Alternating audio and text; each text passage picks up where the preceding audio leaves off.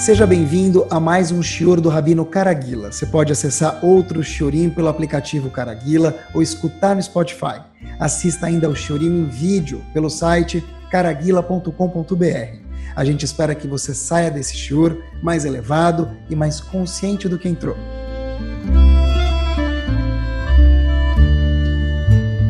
Muito boa noite. Hoje eu queria falar com vocês um tópico que ele é literalmente quente. Cada um interprete como quiser, mas é um tópico que esquenta corações e às vezes até demais. Mas faz parte de todos nós seres humanos. Então, vamos dar um mergulho gostoso aqui nesse tópico Bezerra. Sabem que a nossa Torá Kodoshá, fiquei pensando, ela aborda tanto tópicos quanto também personagens. Tem fatos históricos, vamos dizer assim, que aconteceram com o nosso povo e Hashem conta para que a gente possa aprender, mas a Torá também, às vezes, foca no personagem. Exemplo, quando a gente fala de saída do Egito, então a gente está falando sobre um tópico ou algo que aconteceu, mesma coisa com o nosso povo. Quando a gente fala sobre personagens, a gente fala sobre Avram Avinu, sobre Moshe Rabbeinu, sobre outros personagens. Hoje eu gostaria de mergulhar com vocês num tópico e num personagem. Um mix dos dois, tá bom? Um mishmosh dos dois. E a gente vai falar sobre uma midá que, óbvio, se refere a esse tópico, a esse personagem. O personagem que a gente vai começar hoje a falar sobre ele, quando a gente falar o nome dele, já, a gente já destrói, já decide, já sabe o que vem por trás. Eu sempre costumo dizer que tem algumas marcas que deixaram o, o, símbolo delas, a pegada delas no mundo do marketing. Por exemplo, esponja de aço. É, ninguém sabe o que, que, é isso. A gente conhece Bombril. Não? Propaganda não paga. Agora, quando a gente fala sobre um personagem chamado Korach, a gente nem lembra da palavra machloket, discussão talvez. É, Korach já é machloket, já é discussão, já é falta de paz, já é intriga, já é a mesma coisa. Queria mergulhar com vocês hoje, queridos, sobre esse tópico, sobre esse homem, sobre esse personagem junto chamado Korach. Korach apareceu para brigar contra Moshe Rabbeinu, discutir contra Moshe Rabbeinu. E lembrem que durante a nossa estadia no deserto, no Egito, tiveram muitos a gente sabe que teve muitos episódios, muitos casos, e a Torá não conta tudo isso para gente. Tudo que a Torá conta para gente não é algo que aconteceu, é algo que aconteceu e acontecerá de novo. Porque a Torá não conta para gente se Moshe Rabbeinu tomou água com gás ou sem gás. Porque, apesar que Moshe Rabbeinu era um gigante, óbvio, dispensa qualquer introdução, mas a Hashem achou desnecessário contar para gente se é assim ou assado, porque não muda nada. Mas tudo que a Torá contou para a gente é porque não é aconteceu, é aconteceu, óbvio, e acontecerá de novo em futuras gerações. Então, quando a gente aprende de Cora, a gente está falando não sobre algo que aconteceu, é algo que é mais que atual, é mega atual.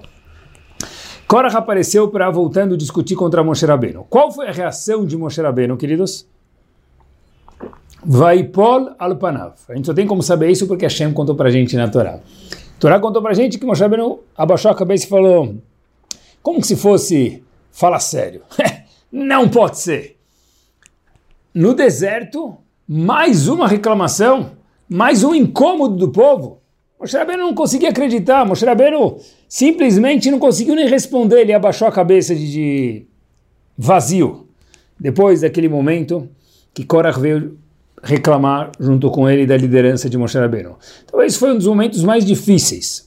Mas a pergunta óbvia que tem aqui é a seguinte, não faltaram momentos difíceis na liderança do povo, Moshe Rabbeinu e o povo Yehudi. Por exemplo, quando a gente estava saindo do Egito, só para a gente entender, a gente saiu do Egito e de repente chegamos na frente do mar, seis dias depois de sair, um ano de milagres nas dez Makot. De repente tinha o mar na frente. Calma, Hashem vai abrir o mar. O povo ficou desesperado, dá para entender, mas o povo ficou desesperado e de repente o povo fala para Moshe Rabbeinu, Amibli en kvarim bemitzrayim? Não tinha lugar para enterrar a gente no Egito? Você fez a gente sair do Egito para enterrar a gente no deserto? Os egípcios estão atrás, o mar está na frente, a gente não vai conseguir passar, a gente vai morrer aqui. Então por que, que você tirou a gente do Egito? Momento difícil, hein? Mas Moshe Rabbeinu ficou um pouco incomodado, mas tocou a vida. De repente aqui, quando se refere a Korach, é aqui que a gente vai apontar nossa lanterna hoje, Moshe Rabbeinu vai para Moshe Rabbeinu abaixou a cabeça e nem sabia como reagir. E a nossa pergunta é, por que, aqui é mais tênue, mais agudo, mais incômodo para Moshe Rabbeinu do que muitos outros episódios, como esse, que o povo saiu depois de um ano de milagres do Egito, reclamando que eles iam morrer no Egito, no deserto, falava, oh, Moshe Rabbeinu, deixava a gente ser enterrado, no Egito pelo menos. Pessoal, frase forte, hein? Moshe Rabbeinu falou, ok, tocou a vida. Já que em Korach, Moshe Rabbeinu nem tinha palavras para responder. A pergunta é, por quê? E também tem mais uma pergunta que é difícil a gente entender. Hashem não gosta de fazer milagres. Hashem só faz milagres quando é a última opção. E a pergunta é, tá bom, Cora errou, grave, a gente vai aprender alguma coisa interessante daqui a pouquinho, mas é, por que, teve que morrer via um milagre? Por que, que não só Cora morreu, as crianças também morreram, mas Hashem abriu a terra, engoliu Cora e as crianças, as crianças não fizeram nada. Eles já podiam ter feito, Gugu Dadá brincado de carrinho de boneca. Então, de repente, por, como pode ser? Por que que Hashem fez por querer que eles fossem engolidos? E a Torá conta isso pra gente. Começar a desenrolar o churro por aqui, e aí a gente coloca mais um pouco de sal e pimenta no que a gente for aprendendo. Tem um livro chamado Netivot Shalom, Moreb de Slonimo, um gigante, um grande pensador também. Ele conta pra gente uma ideia, e eu queria pegar essa ideia depois uh, incrementá-la um pouquinho mais com a ajuda de Hashem. O Rebbe de Slonim conta para a gente o seguinte: Hashem criou o mundo com um homem, Adam, Adam Arishon, que se desenvolveu em muitos e hoje a gente tem bilhões de pessoas no mundo. Esse mundo, por querer, foi criado desde o plano inicial que houvessem muitas pessoas no mundo. Agora, por que Hashem fez que houvessem muitas pessoas no mundo e não só uma? Uma das razões para isso é porque existe a necessidade de bondade no mundo. Isso dá para fazer bondade quando tem mais do que uma pessoa no mundo. Né? Não dá para a pessoa fazer bondade consigo mesmo. Quer dizer, ele precisa cuidar de bem, bem de si, mas bondade com outro, só precisa ter um outro. De repente, Hashem foi lá e criou um outro ser humano. E também para que a gente possa trabalhar as nossas midot quando tem pessoas diferentes da gente, que é muito difícil. Mas voltando, de repente, Hashem falou: Olha, eu quero que você saiba se relacionar, ajudar os outros e entender os outros, e mesmo que ele pense ou ela pense diferente de você, saber se relacionar com os outros, não quando eles são parecidos com você, com nós, quando eles são diferentes da gente, que é difícil. Ou seja, Hashem falou: Eu quero criar o um mundo para que haja algo chamado unicidade de Hashem, Hashem Echad, e Bnei Israel também seja Echad, o nosso povo seja um. Quando existe algo chamado divisão, ou em hebraico a gente chama de pirud, ou machloket, o que acontece é que é exatamente o contrário do propósito do mundo. Olhem que power diz o Netivot Shalom para gente.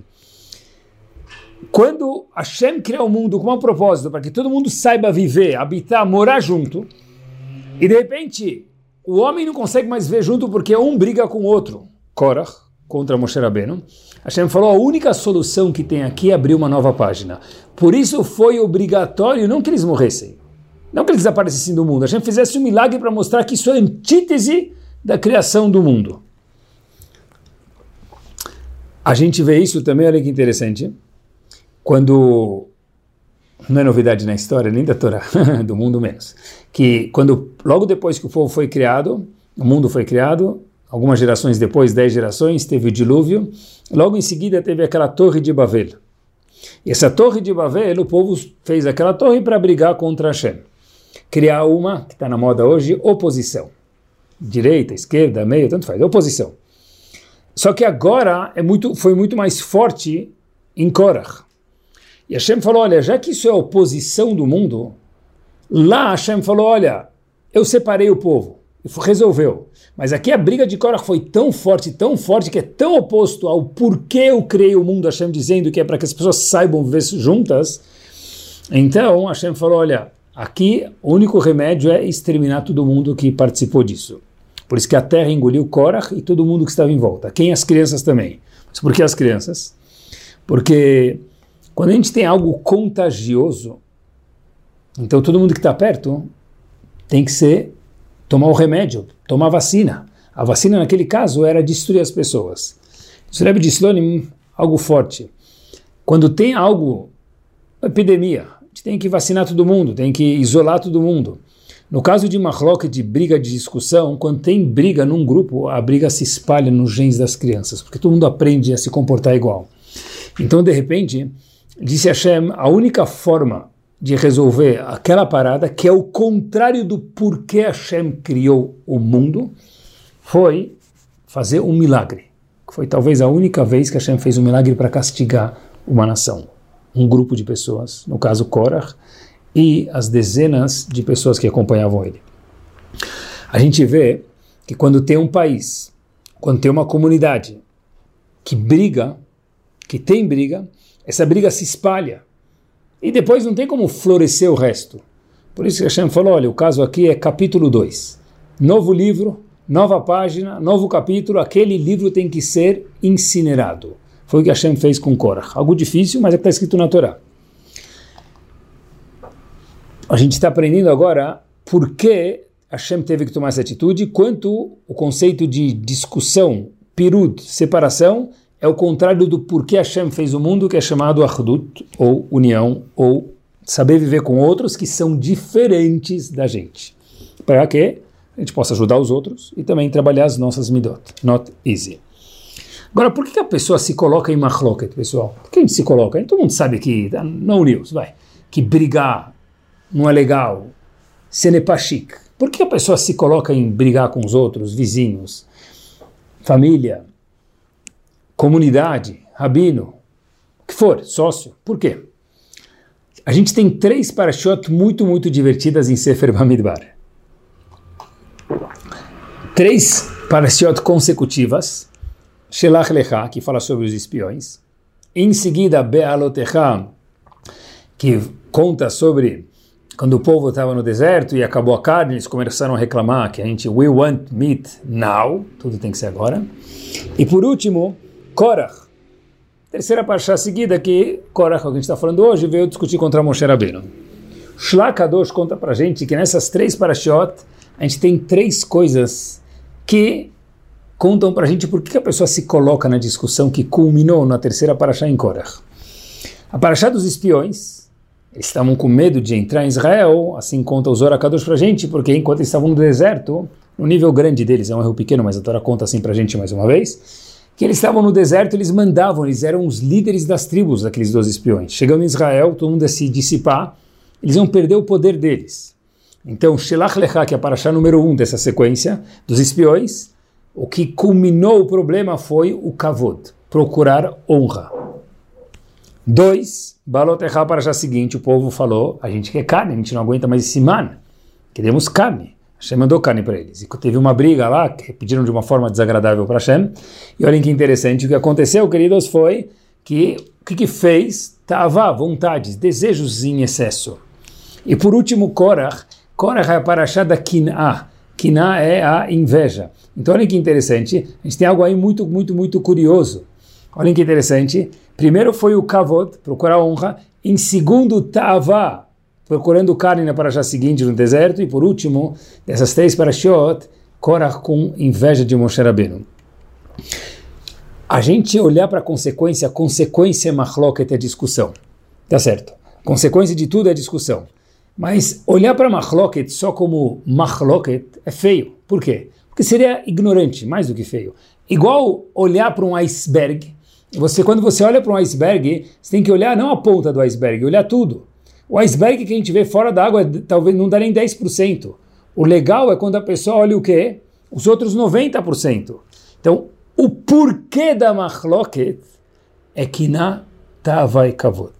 A pessoa tem inveja do outro às vezes. A pessoa quer mais do que Hashem quis dar para ele no momento. A pessoa quer que as pessoas levantem para ele. E aí, lá atrás, se a pessoa analisar de verdade a causa daquela briga, não é algo digno. Porque eu estou sentindo falta daquele respeito que não me deram na comunidade. Eu estou sentindo que eu quero mais prazeres, quero mais uma casa mais bonita, então vou começar a brigar com as pessoas para tentar ganhar mais dinheiro. Ou eu tenho inveja de alguém que tem mais do que eu. É olhar o iceberg de baixo para cima, não só o que está em cima da água. É a causa, não só a consequência. Deep down, que está incomodando a pessoa, normalmente é normal, nós somos seres humanos. O problema não é ter briga, a briga. O problema é a pessoa nem perceber que ele está brigando, entender por quê. Porque se a pessoa entende por quê, ele se conserta. E depois que a pessoa se conserta, Yaase Shalom, que é o que a Hashem da gente, né? Agora a pergunta é, e queria analisar com vocês de verdade essa pergunta que talvez todo mundo já teve, já escutou alguma explicação, de uma forma bem sucinta, mas acho que a resposta é a verdadeira. Dentro do Beta Midrash, da casa de estudo, o que mais tem é machloket, discussão. Abairava, Betilele Betchamai, Rabi Yochanan Resh Lakish e um monte de outras discussões que elas fazem o Talmud ser a maravilha que é. Não é uma sinfonia tranquila, é uma sinfonia rock and roll, se a gente puder comparar assim, muito barulhenta. Um brigando com o outro, discutindo com o outro. Por que na Gemara pode e na vida real não pode? Manistana. Qual a diferença? De forma sucinta, mas para a gente lembrar, clara, a resposta é a seguinte, queridos. Quando tem machloket na Gemara entre duas opiniões, três, dez opiniões, eles discutem, eles escutam a outra opinião, eles entendem a outra opinião, e quando vem o veredito, que a conclui que Betilel está certo, ou que Abai está certo, ou que Resh Lakish está certo, ou que Rabi Yohanan está certo, o que acontece? A opinião que, entre aspas, perdeu, ela aceita outra opinião e com, se comporta conforme a opinião que ficou fixada, que é assim que a gente tem que se comportar. Então olha que interessante. Quando tinha Bet e Bet Shammai, e ela fixou que era com Bet, Hillel, Bet Shammai se comportava com Bet sem ficar bravo. Porque Bet, Bet Shammai e Bet ambos estavam atrás da verdade. Uma vez que Rahamim entenderam, apesar que eu, Bet Shammai, por exemplo, não pensava assim, mas consenso geral foi X e não Y, que nem eu, Bet Shammai, falo, por exemplo, e sim como Bet Hillel, que assim fica Alahá, por exemplo. Então, no caso, o que aconteceu? Acabou. Eu estou atrás da verdade. Se essa foi fixada a verdade, ralas, acabou. Diferente de quando alguém briga na comunidade, quando alguém briga no trabalho, quando alguém briga em família, depois que se decide algo, pode ser até no bedino, onde que for, a briga não termina. Por quê?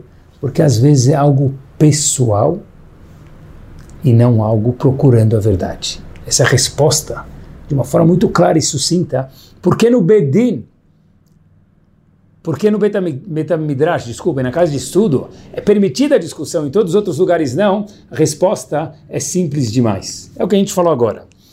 E as maiores machlokot, discussões feias, acontecem quando a pessoa fala eu estou fazendo Lechem Shamayim por razões divinas. A pessoa é capaz de derrubar duas torres em Manhattan, matar milhares de pessoas em nome de Deus. Você tem que tomar muito cuidado quando a gente fala que é Lechem Shamayim, que é por razões especiais.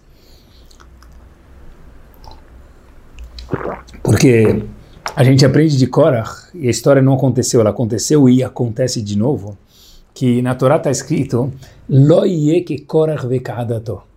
Não sejamos nós, igual Korach e a torcida do Corinthians que acompanhava ele. Nada contra os corintianos, só um exemplo. Por quê? O que a gente aprende daí? A Torá conta para a gente, Loie nunca mais haverá igual Korach e aquela discussão de Korach com Moshe Rabbeinu. O que quer dizer isso? Dizem nossos sábios, todas as discussões do mundo nunca mais vai ter igual Korach, porque Korach estava 100% errado e Moshe Rabbeinu 100% certo. Pessoal, olhem que pau essa explicação. Loie nunca mais na vida vai ter igual Cora Readato. Como vai ser agora? Vai ter casos que um vai estar 40% certo, 60%, um 20% e outro 80%, um 1 e outro 99%. Nunca mais na história do mundo vai ter igual Cora. Quem falou isso pra gente? Hashem, Loie, jamais nunca mais vai se repetir que vai ter Moshe Rabbeinu 100% certo e Cora 100% errado. Nas futuras discussões, sempre vai ter alguém com um pouquinho de verdade. Ou seja, não tem só o meu lado na história, tem um lado dele também na história. Mas, tá bom, peraí, como se faz então? Pior ainda, se eu fosse 100% certo e outro errado, tá bom, ele que se vire. Mas no caso que tem, cada um tem uma porcentagem de estar certo, uma porcentagem de estar errado, dependendo da discussão, então como que a gente vive? Como que a gente resolve as coisas? Tem um passo, meus queridos, que a gente fala, foi dito no Teilim, a gente fala todos os dias na reza, nos Alelukas, no começo, antes do Shema, Assam Gevulech Shalom. Que Hashem faz que os limites, limite, fronteiras, vamos dizer assim, sejam Shalom, paz.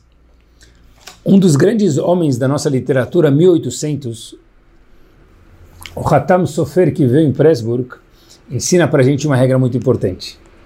Assam Gebvulech, David Amelech está contando para a gente o seguinte, faça do seu Gvul, do seu limite, Shalom. O que quer dizer isso? Cada um de nós tem um limite na vida. Por exemplo, fala, olha, eu posso até gritar, mas eu não falo palavrão. O outro fala, eu posso até falar palavrão, mas eu não vou jogar cadeira no meu vizinho. Cada um tem o limite dele. Diz a David Amelech não tem limite, fala isso todos os dias. Assam Gevulech Shalom, o limite do Yehudi tem que ser a paz. Olha, eu posso abrir mão de muitas coisas, mas o meu gvul, o meu limite, a minha fronteira é quando perturba o shalom da minha vida ou da vida dos outros. Porque na nossa geração, em específico, queridos, a gente está sempre procurando os nossos direitos. Exemplo simples, vai. A pessoa perdeu o avião, lembrei agora. Perdeu o avião? Não, ele foi, falei errado, ele foi no avião, mas o avião demorou. Ele foi e não tinha comida kasher. É uma alegria, pelo menos era, agora parece que não pagam tão bem, mas antigamente a pessoa rezava para não chegar a comida, porque ele já leva os 48 sanduíches dele, então não vai, não vai ter problema nenhum. Depois vai poder processar a companhia e fazer uma grana, então férias grátis. Procurando sempre os nossos direitos. Óbvio que não tem nenhum problema quando pode ter direito, ninguém precisa nos abrir mão dos direitos deles, mas quando a gente vive só no limite dos nossos direitos, não no limite do shalom, como disse o Hatam Sofer, eu me lembro de uma frase que aparecia nos ônibus, não sei se ainda tem nos ônibus, do, do, mas os ônibus em São Paulo, tinha uma frase escrito, transporte, um direito do cidadão, um dever do Estado. Quando o Yehudi vive, eu quero os meus direitos, porque esses são os meus direitos, muitas das vezes, queridos, isso é uma antítese, um oposto a ter shalom em casa, no trabalho, na sinagoga, mas eu paguei. Isso mesmo, um direito do Yehudi, mas não viva com os direitos. Eu fico pensando comigo mesmo, se Hashem fosse olhar todos os direitos que ele tem com a gente, todas as obrigações que a gente tem com ele, não sei se a coisa ficaria 100% redonda. A gente tem que saber também laisser passer um pouquinho. É justo o contrário disso. A sintonia do shalom, da paz, não é como se fala em inglês. Em inglês tem uma expressão que se diz my way or the highway. É ou a minha forma ou não tem outra forma. Bom, mesmo que eu estou certo. Loye que kadato nunca vai mais ter nenhuma briga na história do mundo que vai ter só uma perspectiva certa. Já teve. Loye, never, nunca mais vai ter. Entende que o outro também está certo. Porque Hashem contou isso para gente. Tem um que está mais certo, é verdade, mas não fica fixado somente nas nossas obrigações. Um dos grandes homens que viveu nos Estados Unidos, há relativamente pouco tempo atrás, numa yeshiva chamada Toravadat, Rosh Yeshiva, chamava Rav Shlomo Haiman. Ele foi Rosh em Toravadat dos anos 30 aos anos 40, Nova York, só que ele só viveu 52 anos de idade, depois ele foi para o Lamabá. Cessou de viver. Ele não tinha filhos, deixou a esposa, então os alunos foram, durante aquela semana, depois que o Rafu faleceu, consolar a esposa, só que ficaram meio sem jeito, porque normalmente vai lá, tem família, tem netos para conversar, aqui só tinha esposa. Então os alunos entraram para conversar com a esposa e ficaram um pouquinho. Quem a gente vai falar para ela, quem a gente vai deixar de falar para ela. Mas os alunos foram lá toda semana, fizeram tefilá, rezaram na casa do, da enlutada, que no caso é esposo do Rav Shlomo Ayman, Zichron Libraham. Entraram, saíram, etc e tal, e falavam alguma palavrinha, um pouco com receio. No último dia dos sete dias, chegou a esposa dele e falou para eles o seguinte: Olha, eu sei que vocês devem estar meio sem jeito do que me contar ou me deixar de me contar, mas eu queria contar eu para vocês uma coisa interessante. Se vocês devem estar espantados pelos shurim maravilhosos que meu marido deu para vocês. Certeza que esse shurim de fato impressionou vocês. E todo mundo olhou, respondendo para ela: Claro, o shurim do seu marido eram maravilhosos no Shiva. Eles estavam prontos para escutar alguma grandeza que ela já vinha para contar agora em seguida sobre o marido dela, Shorav Shlomo Haiman, mais uma vez. Talvez na diligência do estudo dele, na Tamadá, como a gente fala em hebraico, diligência no estudo dele, com a constância no estudo da Gemara de Torá. Mas a esposa do Rav Shlomo se dirige aos alunos e fala para vocês o seguinte, para eles o seguinte, eu queria contar para vocês um shiur que meu marido diariamente dava e vocês nunca escutaram. E os alunos falaram, uau, tinha mais algum churo, fora aquele, todo o churinho que ele dava na Shiva, que a gente não conhece? E ela disse para ele o seguinte, o churo é o seguinte, nós ficamos casados por 26 anos. Meu marido casou com 26, faleceu com 52, a gente ficou casado 26 anos. E nós não tivemos filhos. E grande parte do problema, no caso, ela falando, era eu, eu sei disso. Fisicamente, eu sei que eu não estava habilitada a poder ter filhos. Dos 26 anos que eu estive casado com o rabino de vocês, meu marido, eu nunca me senti culpada ou desconfortável por não poder prover filhos ao meu marido. Este foi o show diário mais bomba que ele poderia ter dado para mim que eu gostaria de dar para vocês também, alunos. E com isso ela se despediu deles. Pessoal, talvez ele tinha o direito, mas ele não procurou o direito. Porque antes do direito vem o Shalom. Assam Gevulech Shalom, como a gente mencionou o nome do Hatam Sofer um pouquinho atrás. E uma questão importante, um passo adiante, cada um de nós tem uma prioridade na vida. E dela a gente não abre mão, como a gente já mencionou. Cada um é algo diferente. Mas a vida ensina para cada um de nós, e Rahamim em cima disso nos dá um farol maravilhoso de como olhar para essa vida espetacular que a gente vive, é o seguinte, que não tem nenhum ponto mais importante do que a pessoa precisa para viver com shalom. Saber ser flexível. Não viver como o slogan do ônibus um direito do cidadão, um dever do Estado. Korach veio brigar com quem, pessoal? Olha que interessante. Levater é ser flexível, abrir mão, laisser-passer. Korach veio brigar com quem? A Torá conta pra gente. Vai kahalu al Moshe ve Aharon. Korach e a torcida inteira dele veio brigar com Moshe e Aharon, reclamar do posto. Poxa vida, por que você, Moshe, você, Aharon, tem esse posto, Moshe Rabbeinu designou um posto para ele, para o irmão, para um familiar, e eu fiquei fora disso. Então Cora começou a reclamar. Logo depois, olhem que gigante, meus queridos. Primeiro ano que eu notei isso.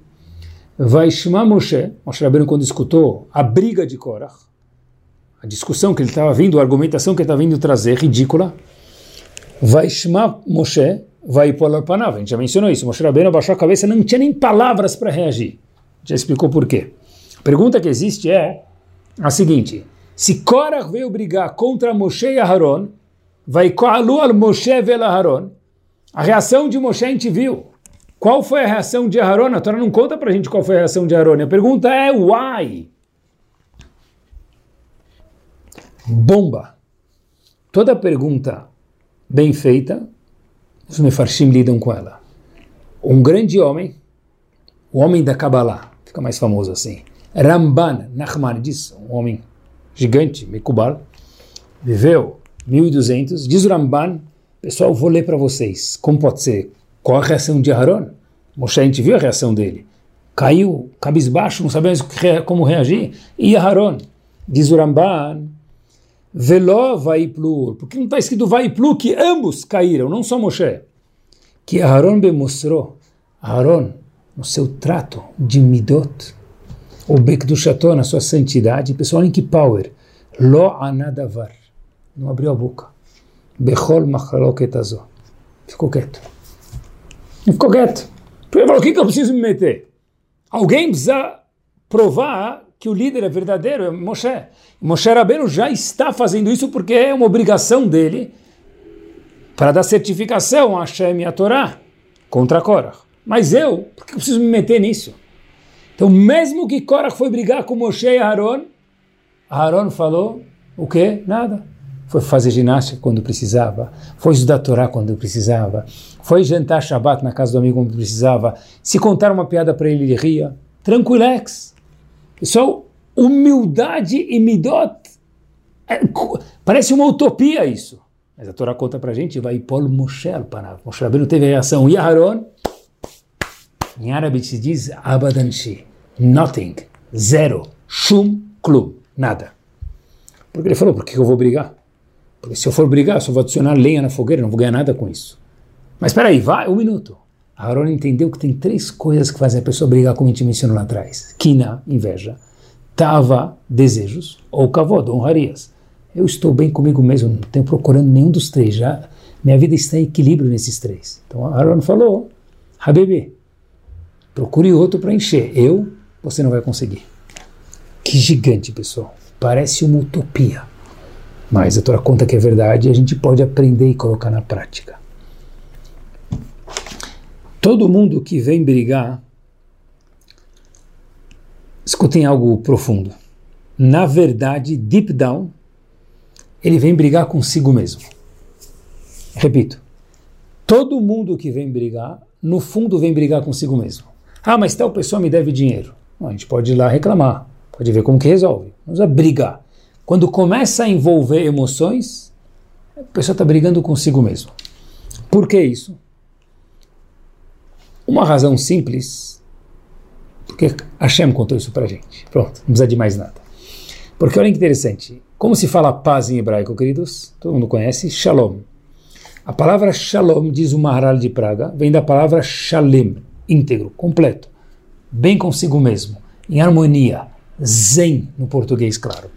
Quando nós estamos zen conosco, pessoalmente, financeiramente, espiritualmente, familiarmente, não quer dizer que a gente está perfeito. A gente está zen agora, amanhã a gente vai querer ficar melhor e melhor, mas agora eu estou zen. Quando a pessoa tem shlemut, shalom, shalem, completo, da Shalom. Shalem e Shalom, mesma palavra. Quando nós não estamos completos, nós abrimos um buraco para machloket, para discussão. Às vezes a gente vai causar, às vezes o buraco é pequeno. A gente não vai causar, mas quando alguém vem causar com a gente, a gente fala, opa, não vem se meter comigo. Quando a pessoa reage de uma forma brusca, é porque faltou shlemut da parte dele. Porque se eu estivesse bem comigo mesmo, eu não ia brigar de volta. Eu ia tentar fazer um jeito para não me prejudicar, para ficar longe dessa pessoa, mas brigar de volta eu não vou. Então, no fundo, quando a pessoa briga com alguém, ele está brigando consigo mesmo. E a gente olhar isso no mundo é muito interessante. Se a gente olhar para o mundo e for tirar o zoom do mundo, porque a gente vive na nossa rua, na nossa sinagoga, no nosso trabalho, então normalmente a gente vive naqueles 10 quilômetros quadrados semanais, ou 20 ou 50 no máximo, e acabou, é isso que a gente vive. Mas se a gente pegar o Google Earth e começar a subir, subir, gente ver nossa casa menor, nossa rua menor, nosso bairro menor, nossa cidade menor, o mundo menor, o universo menor, vai ficar tudo menor. Pessoal, vale a pena brigar? Vale a pena? Não, eu quero mostrar. Habibi, vale a pena brigar? Pois, no fundo, quem está se prejudicando? Ele! Eu. Explico por quê. Estava outro dia na escola, Betecov, onde eu tenho o privilégio de trabalhar, veio um psiquiatra muito famoso falar para os alunos. E uma das pessoas lá na, perguntou uma pergunta muito interessante, famosa, no news. Como você define felicidade? Ele respondeu de uma forma ímpar. Ímpar. Se ele, como eu defino felicidade? Eu defino felicidade da seguinte forma, pessoal, escutem com quatro ouvidos.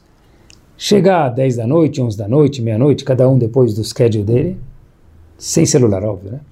E aí a pessoa terminou, colocar a cabeça no travesseiro e dormir. Conta até 10, 20, 40, ler alguma coisinha, escutar uma musiquinha, dormir. Pessoal, olhem que bomba! Olhem que explicação power! Shlemut, tranquilidade, felicidade. Agora, quando eu brigo com alguém, quem sai perdendo? Quem não consegue dormir? Quem vira de um lado para o outro pensando, como é que eu falei, devia ter reagido diferente, fica remoendo, me permitam, ruminando todo aquele cenário tudo de novo. Quem sai perdendo? A gente. Mahloket, Shalom, quando Hashem falou, olha, Habibi, não se mete em briga, óbvio que é para Hashem, mas óbvio que é mais ainda para a gente. Pessoal, dormir bem Esteja bem com os outros, esteja bem consigo mesmo, coloque a cabeça no travesseiro, conta até 10, até 20, lê um livro, escuta uma piada, escuta uma música antes, faz uma ginástica, vai dormir. Não consigo dormir. Opa! Ligou a luz vermelha. E quando se fala de Mahloket, queridos, a gente vê que algo muito, muito importante. Quantas comunidades se apertaram financeiramente na história do povo Yudi? Todas! É sinagoga, yeshiva, instituições de Hesed, todas, para ser uma boa instituição tem que estar no vermelho, né? Mas elas não fecham. Porque Hashem sempre manda um salvador. Shaliach, emissário de Hashem, que ajuda e toca a instituição. Até que haja machloket observem no mundo, observem na nossa cidade, em qualquer cidade. Sempre que tem briga, a instituição fecha. As teias de aranha ocupam o espaço. Por quê? Prédios vazios, comunidades destruídas, não por falta de dinheiro, que é difícil manter um lugar economicamente muito difícil. Tem pessoas maravilhosas que fazem um trabalho árduo para fazer isso, com a ajuda de Hashem sempre. Mas tem algo que não tem como fazer o trabalho. Quando tem briga, tem discussão, doomed to failure. Está predestinado à falência, infelizmente, dos lugares. Pessoal, observem. Quantas estivot fecharam por falta de dinheiro? Ah, mas tem estivá mil alunos. Quantos podem pagar full? Quantas escolas podem pagar full? As escolas Baruch Hashem estão aí, vão ficar em mais eternidade com a ajuda de Hashem sempre. Agora, quando tem briga, olha, abre o mapa mundi e veja o que aconteceu guerras no mundo. Por quê? Começou por alguma coisa, a gente nem lembra mais por quê. São anos. Guerra Fria, Guerra Quente, por quê? Ah, Kinata vai Kavot. Assim, assim disse aí. Rahamim para a gente foi o que a gente aprendeu agora. Mas eu quero minhas, meus direitos. É, isso talvez no ônibus é bonito. Na vida não dá para ver assim, porque deep down, quem sai perdendo somos nós. Você tem que pensar o que, que a Shem quer da gente, não o que, que a gente quer dos outros. Eu queria nessa fase final falar para vocês algo que eu não li em nenhum livro, mas é uma observação de vida que vale milhões. Algo curioso, não sei exatamente porquê, talvez Shlomo Melech falou um pouquinho isso, Tov Shem Shem Tov, mas olhem que interessante. A pessoa tem, imagine alguém que tem, graças a Deus, que viu até os 120, 60, 70 anos de idade. Trabalhou, formou uma família, casou já muitos netos, Maravilhoso. Todo mundo gosta dele. Honesto. Pessoal, observem comigo que power. Uma vez que essa pessoa entra e faz algo feio, desonesto, briga com as pessoas, é mal educado com os outros, qualquer coisa que é assim grotesca. Pessoal, esse Shem Tov, esse bom nome que essa pessoa manteve por 70 anos, em uma hora, em um dia, vai por água abaixo e talvez nunca mais se restitui. Por isso que Hashem falou, quando você vê Machloket, foge, briga, foge.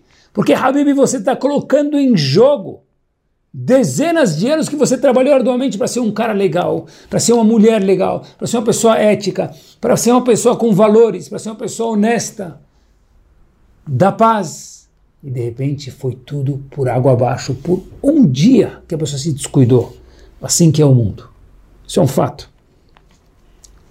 Equilíbrio emocional se faz tão importante, pessoal, mas tão importante. Se fosse só pelo fato que a gente mencionou agora, já era suficiente. E a tacada de ouro é a seguinte, queridos. Uma observação, uma história, a gente termina nos próximos quatro minutos. É o seguinte. Em Parashat Shoftim, Perek Zain Pasuk uma vez disse o Magid de Kelem seguinte observação que consta em livros anteriores. Kipale Mimcha. A tradução desse pasuk literal é que está se referindo a o Bedin. Quando o Bedin não souber como se comportar em assuntos financeiros, em assuntos de pureza ou impureza, em assuntos de diversos assuntos, que ele Bedin se dirija ao Bedin Gadol, um Bedin maior que havia no, no Betamigdash, com pessoas mais capacitadas, e eles vão ter a ajuda de Hashem para poder responder essas perguntas muito difíceis. Porém, disse o Magi de Kelem, o Pasuk leu ele um pouquinho diferente. E eu leio para vocês o Pasuk de acordo com o que ele explicou. Que palemimcha, quando você ficar surpreso, pele, uau, que estranho. Davar la mishpat, alguns julgamentos que acontecem com o nosso povo. Bendam ledam, que levam sangue e mais sangue. Guerras, Gaza, Líbano, Intifada. Outras guerras no mundo, porque toda pessoa que vai embora é uma pena, não são Yodi. Bendin ledin, julgamentos.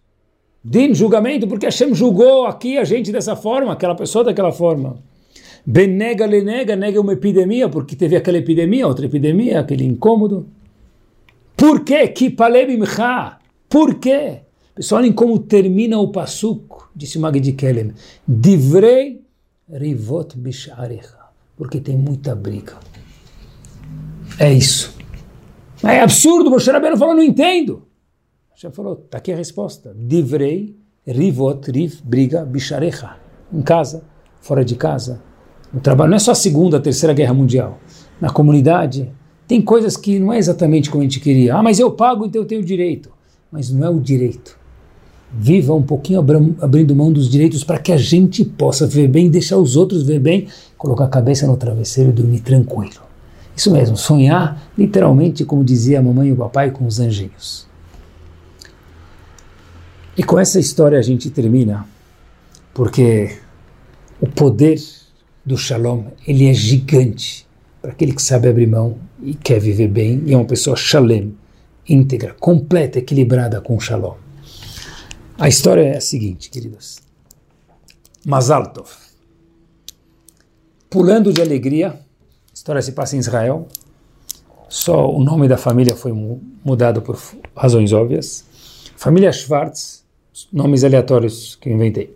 Família Schwartz ficou noiva prédio inteiro, que em Israel não é muito grande, aqueles prédios, cinco andares, dois por andar, dez apartamentos, estavam todo mundo feliz. É, o prédio inteiro participando da alegria. Por quê? Porque estava demorando para casar e de repente ficou noiva, a menina, algo maravilhoso.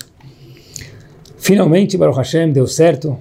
A menina falou: Uau, chegou o dia de eu poder casar. Chegaram os convites, tinha um vizinho que não estava tão feliz. Óbvio, nunca dá para ter tudo na vida. Um vizinho não estava tão feliz porque eles, no português claro, não se bicavam bem. A noiva falou: Olha, eu estou tão feliz, eu não quero que nada atrapalhe minha alegria, eu quero participar minha alegria com os outros. Ela pegou aquele convite, desceu, bateu na porta daquele vizinho que faz tempo não se falavam. Muita coragem, pessoal, muita coragem. Uhum, muita coragem.